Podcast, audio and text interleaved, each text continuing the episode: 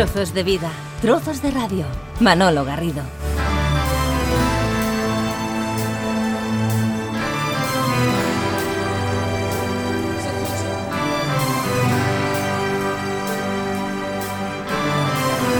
sombrero de copa rojo, chaleco celeste grisáceo, camisa burdeos, pantalones rojos y zapatillas con el mismo tono.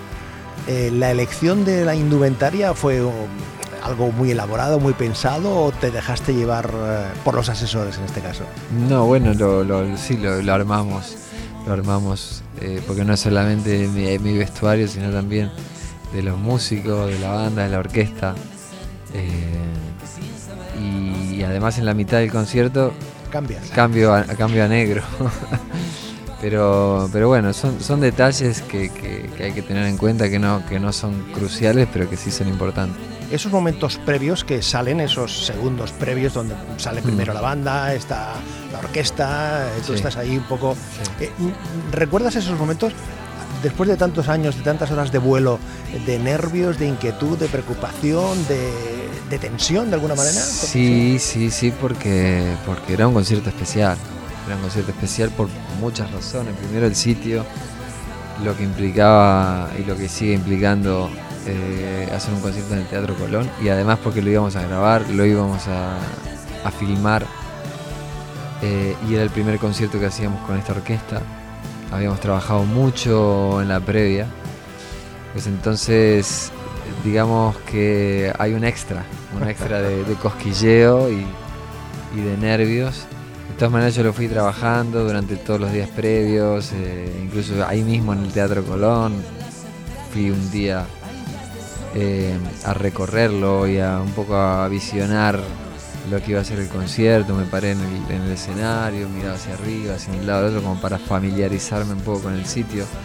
Entonces lo tenía bastante, bastante trabajado. Eso no quita que siempre la, emoción eh, y los nervios están, por supuesto. Pero bueno, eh, intenté y creo que lo conseguí salir desde el primer momento empezar a disfrutar desde el primer minuto, ¿no? Sales con gafas, te quitan las gafas al, instante, ¿no? Sí, sí, de hecho las perdí, no sé dónde quedaron esas gafas, van a ser históricas porque ahí en ese momento hace pling desaparecieron.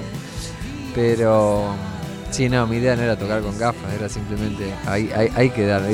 luego nunca más las recuperé, así que nunca más salí con esas gafas. Coti, gracias por compartir estos minutos y bienvenido aquí a Trozos de Vida, Trozos de Radio. Gracias. Días que extraño tu mirada, días con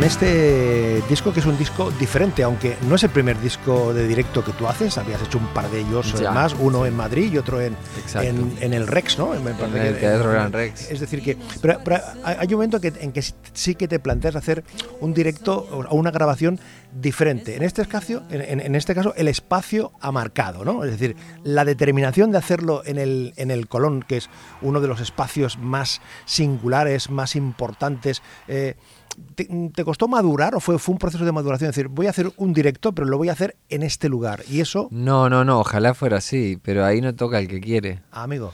Ahí toca el que puede.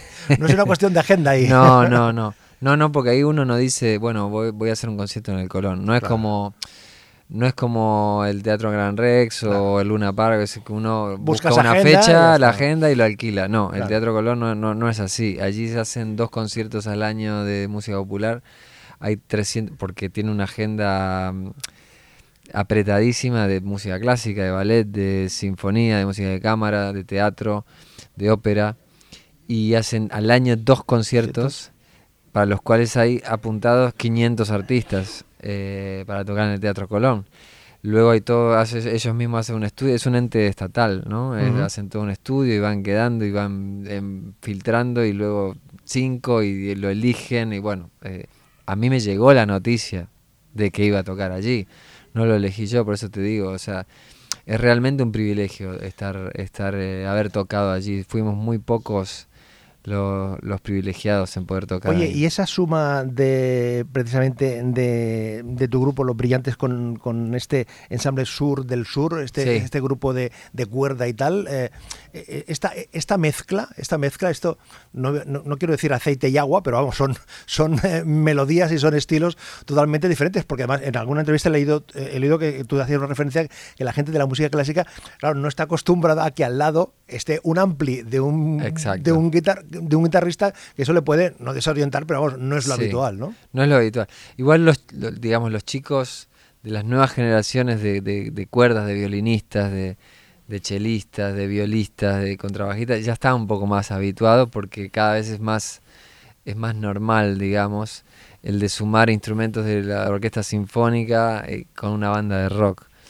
Eh, pero sí es cierto que desde el momento que, que- yo me entero que está la posibilidad y que luego se hace mm, real la posibilidad de lo del concierto, se le pone fecha, las entradas a la venta se sacaron 15 días antes, se agotaron en una semana.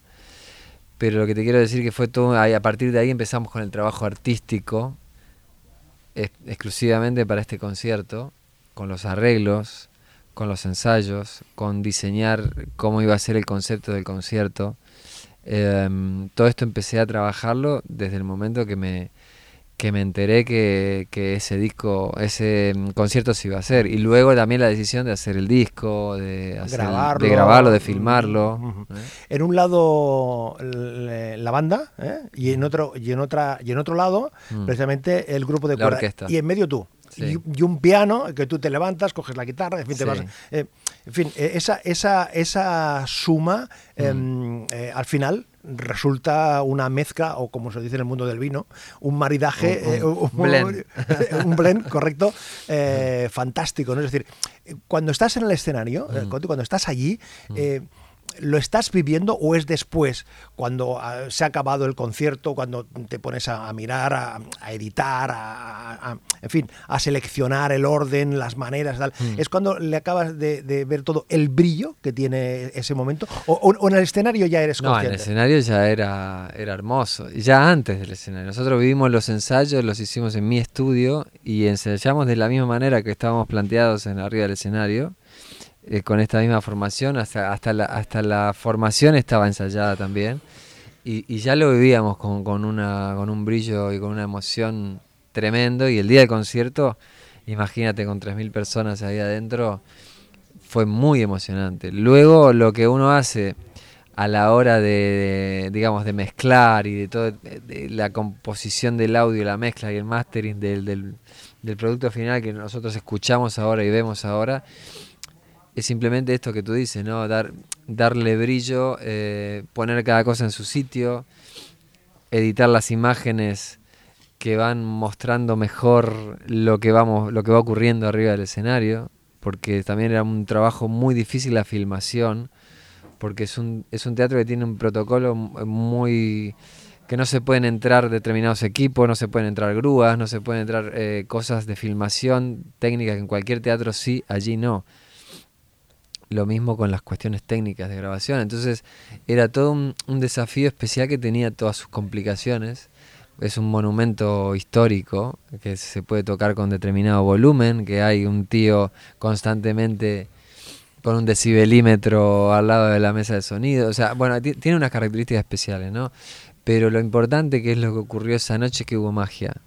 Y esa magia eh, nosotros intentamos simplemente en el DVD, en el vinilo, en el disco y tal, pues eh, conservarla y mostrarla tal cual fue, ¿no? Si yo te digo diamante, ¿qué me dices? Pues Diamante Con ese guiño, esa versión, ese De Tom eh, Petty. de, de Tom Petty ahí en, en medio, un momento emotivo también, ¿no? Mucho, mucho porque porque yo lo había visto a Tom Petty, lo había escuchado eh, un par de veces en, en conciertos, una en Alemania y, en el Hyde Park, que fue el último concierto que dio en Europa, poquito antes de, de partir, ¿no? Y, el concierto además, que fue en octubre, eh, fue tres semanas después de haber fallecido el gran Tom Petty. Entonces le hicimos este homenaje muy sentido, todos los que estábamos arriba del escenario y, y abajo del escenario también.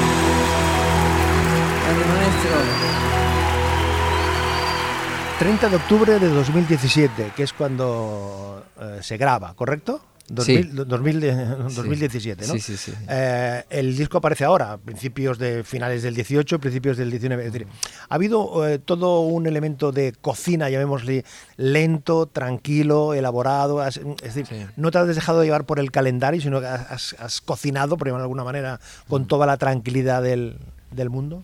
Sí, eh, el tema, mira, hay varias, hay varias situaciones. Primero que yo estuve en cada una de las realizaciones de los máster. Eh, por un lado hay un máster de, de vídeo que hay una edición de dos horas y media. Eh, luego estuve también en el tema de, de la mezcla de audio y se armaron un máster para vinilo, un máster para CD y otro máster para, para el- todos los streaming. Caramba. Eh, entonces, claro, uno dice un disco en directo, bueno, qué fácil que. Claro, claro. Eso, eso, eso por un lado. Luego, todo el tema del, del diseño de arte, los vídeos y tal. Pero después hay otro, hay otro asunto que, que tiene que ver con, con lo siguiente. A medida que yo iba presentando y mostrando a la gente del Colón eh, todo el material que digamos habías conseguido fotográfico, de imágenes, de audio y tal, pues yo tenía un objetivo eh, que luego lo conseguí y que fue eh, conseguir que el Teatro Colón esté en la tapa del disco. Sí, porque es, eso cuentas que es una singularidad, porque Es el primer disco que no hay. permiten Yo que, le- que le aparezca la marca. ¿no? Desafío a ti y a todos los que están escuchando. ¿Y cuál es el secreto con ti? ¿Cu- cu- ¿Cuál es el- Primero voy a plantear el desafío, que alguien encuentre una tapa de un disco donde diga grabado en el Teatro Colón, primero. Bien. Luego, o sea, que sea legal, porque Claro, evidentemente claro, claro. si aparece alguna ya nos enteraremos que hay que hay que, que hay una denuncia ilegal. No, no hay secreto, simplemente fue una persistencia y un ir mostrando este material y diciéndole, gente, mire, o sea, nosotros estamos eh, haciendo un material muy cuidado que, que va a dar la vuelta al mundo, que el Teatro Colón no necesita, no necesita prestigio, obviamente es así, pero que sí nosotros estamos mostrando también desde otro lado, desde el lado de la canción, desde el lado de la canción popular. Ha venido al, el dentro del público un montón de gente que no había visitado nunca el Teatro Colón. Con lo cual conseguimos eso, gracias a la, a la, a la nueva gestión que, que la verdad que se han portado increíblemente conmigo. Pero bueno, es una singularidad este proyecto, ¿no? La acústica del, del Colón es singular, es, es importante. Por eso te planteas eh, coger eh, precisamente mm, un bandoneón y, y arrancar el, el Te quise tanto y haces dos canciones en una. O sea, haces, haces mm, te plantas ahí en medio sin, sin ningún sin ningún elemento Sin micrófono. sin micrófono, correcto. Sí. Eh, eh, haces todo eh, momento muy muy emotivo y después le, le- le- le pones toda la carga, banda, toda sí. la carga, toda la fuerza, que, al final siguen siendo dos canciones, Sí. o sea, siguen siendo la misma canción, pero con dos planteamientos Total. eh, diferentes, ¿no? Totalmente. Bueno, eso fue algo que, que me ideé también para cambiarme el vestuario. pero, pero además de todo, porque en un momento instrumental yo me voy atrás y en tiempo real me, me cambio todo a negro y vuelvo. Pero desde, el punto vista de- pero desde el punto de vista del, del espectáculo, es, es- pero es- es brillantísimo. Es, ¿eh? es- un momento, es un ¿eh? logro, sí, ha sido un logro. Y, y, y además, lo que yo quería era, a ver, es la acústica de ese sitio es única en el mundo. Entonces, ahí se hacen conciertos constantemente sin amplificación. Entonces digo yo, a ver, si yo tengo mi instrumento aquí que suena hermoso y yo canto, bueno, eh, lo hice con dos canciones, uno con la guitarra y otro con el bandoneón. Y lo que se escucha en la grabación, que la, la gente dice, bueno, se escucha mal, ¿no? Y ahí yo le explico, ¿no? Que se escuchan toses, Correcto. se escuchan un niño por ahí hablando. O sea, es, Es el sonido que es hay. el ¿eh? sonido del ambiente, de correcto. 3.000 personas calladas. Y lo que se escucha está captado con micrófonos que están en la sala, allá a lo, a lo alto de la de los casi en el, casi en el techo, pero que captan toda esa sonoridad eh, y con esa claridad un tío que está a 50 metros allá abajo. Sea, imagínate lo que, lo que es eso. Tiene una magia muy especial. Y yo quería eso eh, eh, mostrar. Evidentemente en el DVD se ve, se ve más claramente, pero en el, en el disco también se percibe. ¿no?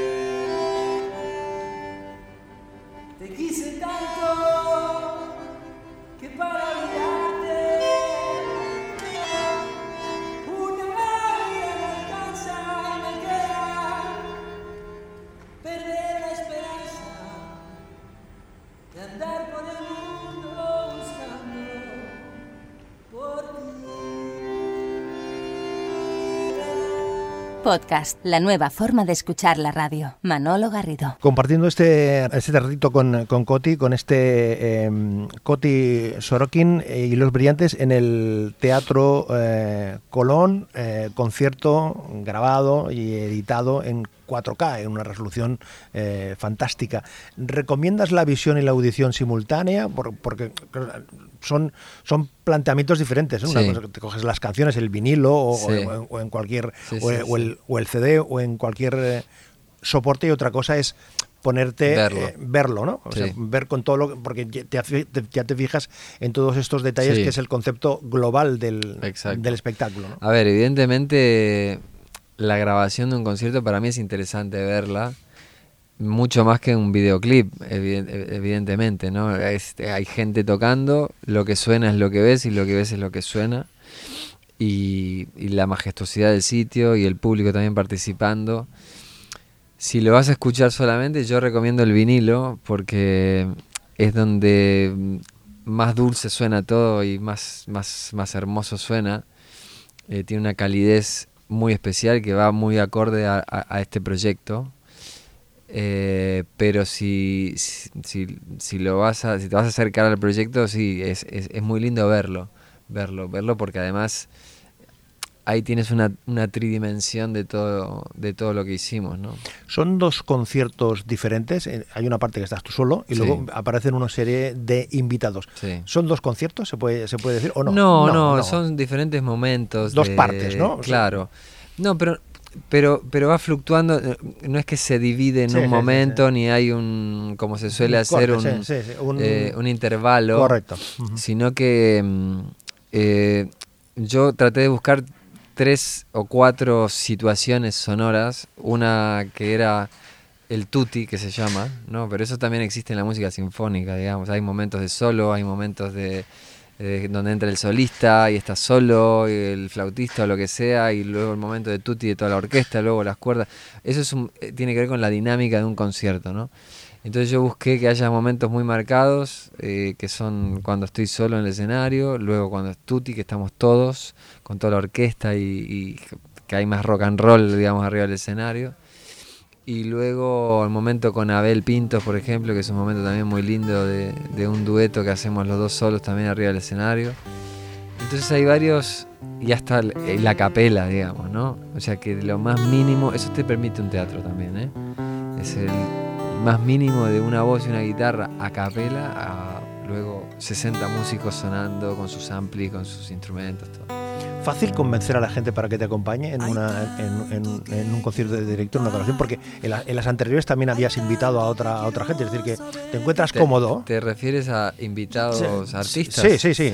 sí, en- Sí, en sí, este caso, constantemente- los que eh, David, eh, Abel, eh, Rolo, Facu. ¿no? Sí, sí, bueno, son, son amigos, gente que, que vivimos y latimos en, la misma frecuencia, ¿no? Eh, y es mutuo constantemente, ¿no? Los músicos, uno cuando es chico empieza a tocar, está intentando conocer a aquel otro que toca el bajo y a aquel otro que toca la batería más allá y tal, y a cambiar figuritas, como se decía, y a enseñarnos acordes uno al otro y, y a intercambiar experiencias y eso. Y hoy en día, al final, esto es lo mismo. Mm. ¿Te han dicho algo, algún comentario de los invitados cuando, cuando han visto ya eh, la grabación? Me refiero cuando ya han, han visto. Y una cosa- Una, cosa es estar en el, escena- en el escenario, vivirlo, y otra cosa es luego ya contemplarlo, ¿no? Fue todo muy especial para todos, ¿no? Eh, todos los que estábamos ahí habíamos, estábamos subiéndonos por primera vez al escenario del Teatro Colón. Con lo cual, incluso David, que David Lebón es un, una leyenda del rock nacional, era la primera vez que subía al Teatro Colón. Por eso te digo que fuimos y somos unos privilegiados. Con todos ustedes, señor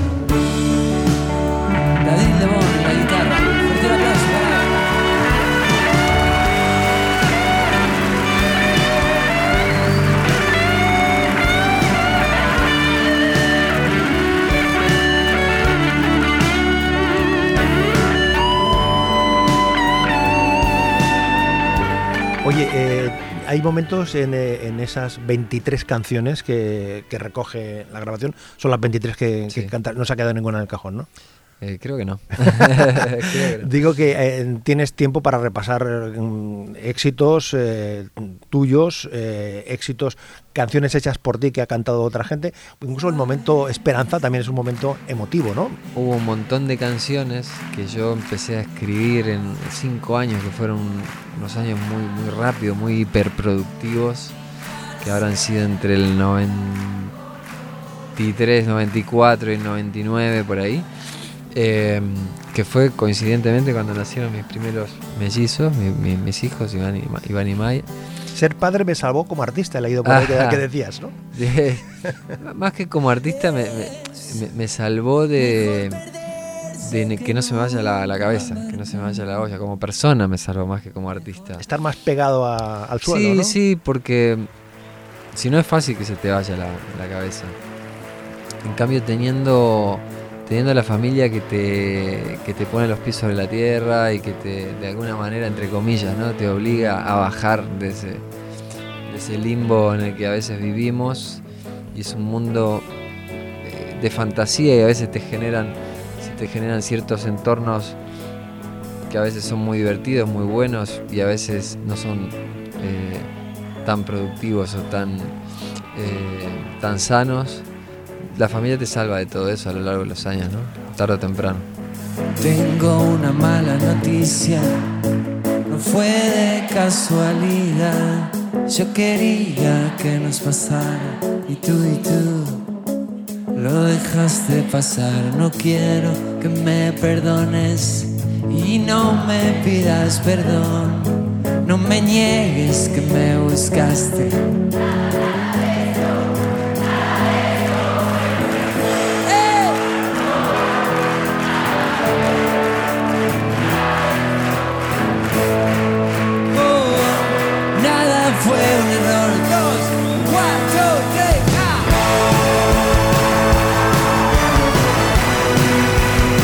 Ah. ¿Andas de cercanías y confidencias? Pues sí, es algo, es un proyecto paralelo que tengo y que y que me encanta, me encanta, me encanta, lo disfruto un montón. Un montón porque eso, además de cantar, cuento.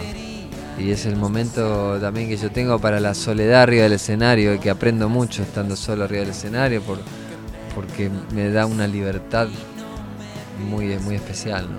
No, además estaba mirando el, el- el calendario que por donde estás pasando, por donde has pasado, que mm, estás precisamente en Barcelona en junio, Orense, Madrid, Alicante, Avilés, Toledo, Palencia, Albacete, Salamanca. Es decir, en espacios mm, de una dimensión más o menos eh, ajustada, ¿no? O sea, no, Sí, no te sí, planteas pero bueno, hay, hay, hay, hay momentos y momentos. Luego en el verano haremos gira más ya eh, al aire libre, ¿no? al aire libre. Lo mismo ocurre en Argentina, ¿no? Nosotros venimos de hacer justo, lo que pasa es que como voy switchando calor, calor invierno, pues vengo de hacer tres, justo antes de venir hice tres conciertos, que había, no sé, 20.000 personas, eh, al aire libre, allí en Mercedes, estuve, en, bueno, en varios sitios, ahora no recuerdo lo- los nombres. Y luego te plantas en Puchardá. Y luego me, me planto en Pucherdá. o, Con el- o- con- o- con- con el o- frío tremendo, O ¿no? en el auditorio de Terror. En, en- en- y también un auditorio hermoso, pero, pero con cercanías y confianza. Quiero decir, es algo que me, enseña mucho esto, esta, esta posibilidad de, de hacer un unipersonal, de estar dos horas con mis instrumentos tocando y, y contando y, y- aprendiendo de la libertad también de- de eso. Pues, y los conciertos multitudinarios que los disfruto un montón, es como un, un subidón, ¿no? Oye, ¿tienes maletas aquí? ¿Maletas en...? En todos lados. En, en- en- en todos lados. Pero ¿dó- ¿dónde tienes el baúl más grande? No, el baúl más grande se podría decir que está en Buenos Aires. ¿En Buenos Aires, sí? Sí, sí, desde hace unos años ya que volvimos, entre comillas, a vivir a Buenos Aires, pero allí tengo mi estudio, tengo mi familia, por supuesto, y tengo mi casa. Eh, Pero tengo tienes- mis guitarras. Pero tienes mucho anclaje por aquí, ¿eh? Tú no, no, mucho- aquí sí, aquí mucho- sí, aquí sí, aquí yo tengo... No digo que tengo otra familia, no, no, tengo, tengo, sí, tengo otra casa, tengo otro backline, tengo otras guitarras también que me ayudan a viajar con lo, con lo más, eh, con el neceser. Claro, claro, claro, claro. claro. Pero, pero sí, he, he vivido mucho en Madrid, disfruto mucho y me paso cuatro meses al año indefectiblemente. Y cuando uno está aquí y está allí, está allí y, es- y está aquí, ¿nota la diferencia entre el tipo de sociedad o, o- o no somos tan diferentes? No, no somos tan diferentes. No, tan y acá cambia tanto del País Vasco, Andalucía y allí, desde eh, la Mesopotamia a Córdoba o a Mendoza o al sur. Nuestros países son muy ricos, muy ricos culturalmente y hay que disfrutar de esa, de esa variedad, ¿no? Entonces al final para mí pues es como moverme de una provincia a otra, ¿no? Ya lo tengo asumido. Lo único que frena un poco es el cambio de horario. Mira qué chorrada ¿El lo que cambio te de digo. horario? Sí. Sí. Sí, El- porque el hecho de no vivir el mismo horario, hoy en día la comunicación, Claro, es, es lo único fácil. que te, que te que te incomunica es el cambio de horario. Ni siquiera la climatología, ni siquiera No, del no, invierno al verano, es más Eso fácil. no, porque cuando tú estás hablando, no importa si el otro tiene calor o tiene frío. Claro, claro, Pero claro. sí el horario. El horario, porque eso, vitalmente claro. estás en, en situaciones diferentes, ¿no? Eh, pero luego, claro, las nuevas tecnologías para, para, para nosotros nos ayudan un montón. Oye, eh, Leo, que mi manera de comunicarme con el mundo es con las canciones y no con Instagram. Soy crítico de plantearse un- una carrera eh, dentro de una plataforma de eso. O sea, si a mí me preguntan, para mí no me interesa ser ni Instagramer, ni YouTuber, ni Twittero, ni, ni Facebookero, que no sé cómo se dice. Tú eres pero, músico. pero yo soy músico. Claro.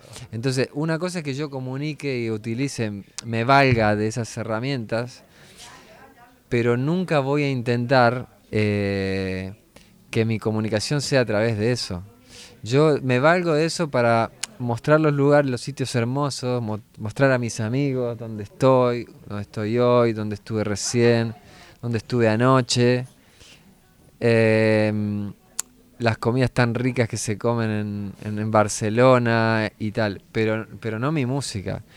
Si alguien me quiere realmente descubrir, pues ahí es donde encuentra lo más interesante. Y por otra parte, es lo que yo tengo para ofrecerle al mundo. Es, una, es la misión que yo tengo en este mundo, es hacer música, no ser Instagramer. Tenemos aquí una botella de vino verso. ¿eh? Tenemos Sí. ¿eh? una botella de. Ojalá. de- de- ojalá, ojalá. Entonces, eh, nos quedamos con qué, eh, con qué canción crees tú. Yo tengo aquí un par en la cabeza, pero bueno. no, no, tú, tú, tú. No, es que a, a mí, la verdad, una, una- una de las canciones que me ha impactado más es, es la de la de Nueces, Ah, sí. que es una, una muy, muy sencilla, muy, me acuerdo un poco estilo Bob Dylan, ¿no? Con, Sí, con ese sí, planteamiento, con tu guitarra allí, esa sencillez, pero esa fuerza al mismo tiempo. Sí, ¿no? sí. Bueno, es una historia, es una, una historia de, de- de amor y de exilio, nueces, ¿no? Es una historia que, sin decirlo entre líneas, estoy hablando de, de, de una persona que se viene exiliada a vivir a España, eh, desde Argentina en la época de la dictadura, allí, y que 20 años después se reencuentran. eh, y es un poco ese poder de- de- del amor en el tiempo que no caduca. eh, y Nueces habla, habla de eso, ¿no? Y justamente lo que hablábamos de la capela, pues es una de las canciones que hago a capela en, eh, en el Teatro Colón. Eh, y fue, fue muy lindo, muy emocionante el silencio que se generó y la atención de la gente en la letra. Y bueno, esos son momentos inolvidables. Pues con este vino que impulsa a Coti, verso, ¿eh? nos damos un, un sorbito y seguimos eh, escuchando este Nueces. Coti, gracias por compartir esto, este ratito con nosotros. Enhorabuena y hasta la próxima. Muchísimas gracias.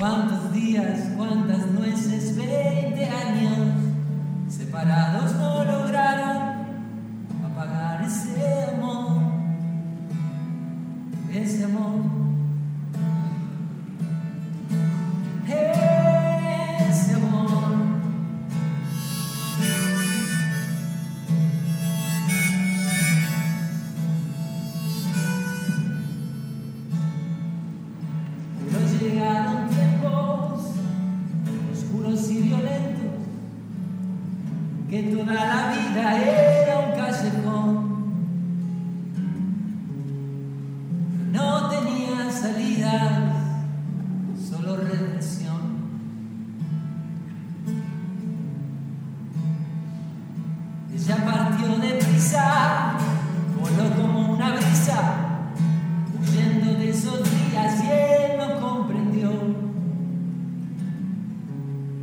Porque estalló en pedazos su corazón. ¿Cuántos días, cuántos meses, cuántos años esperando que la vida lave todo el desengaño? ¿Cuántos días, cuántas